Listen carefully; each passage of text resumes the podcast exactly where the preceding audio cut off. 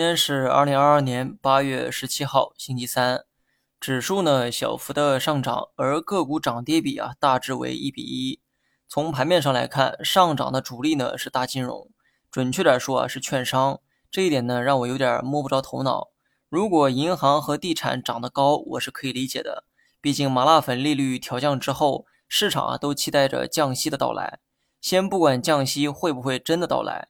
消息本身呢，直接利好于银行和地产，可今天涨得最好的竟然是券商。说实话，我真的没看懂。既然看不懂，那我就不碰，就这么任性。光伏板块呢继续上涨。我呢先说一下宏观层面，像光伏、风电、锂电、新能源车都属于新能源大赛道。不要问我有没有价值，新能源是全球经济转型的主力，你说有没有价值？新能源的赛道能看到未来二十年。所以周期越长，机会越明显。但是中短期走势处在偏高估的位置。之前的调整啊，它也没有跌下来。主要原因呢，就在于机构抱团儿。他们都知道这个赛道的估值啊，已经不便宜了。但问题是，脱离了新能源，还能炒啥呢？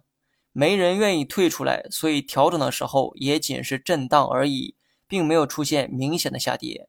如果你做的是短线，可以根据自己的能力择机参与。但如果你做的是长线配置，新能源一定要买。但现在这个高度并不值得重仓或者是加仓。那么最后说一下大盘，早盘快速跳水之后又涨回到了五日线上，从趋势来看又回到了上涨区间。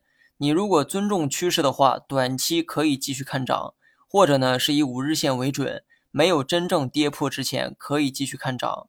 但从消息面来看，下周一将公布利率结果。今天的上涨可能也是在反映降息的预期，我认为降息的这个概率啊还是比较大的。但我这个人呢比较谨慎哈，大盘虽然回到了上升区间，但消息面还没有真正落地，所以呢不妨再等两天啊看看情况。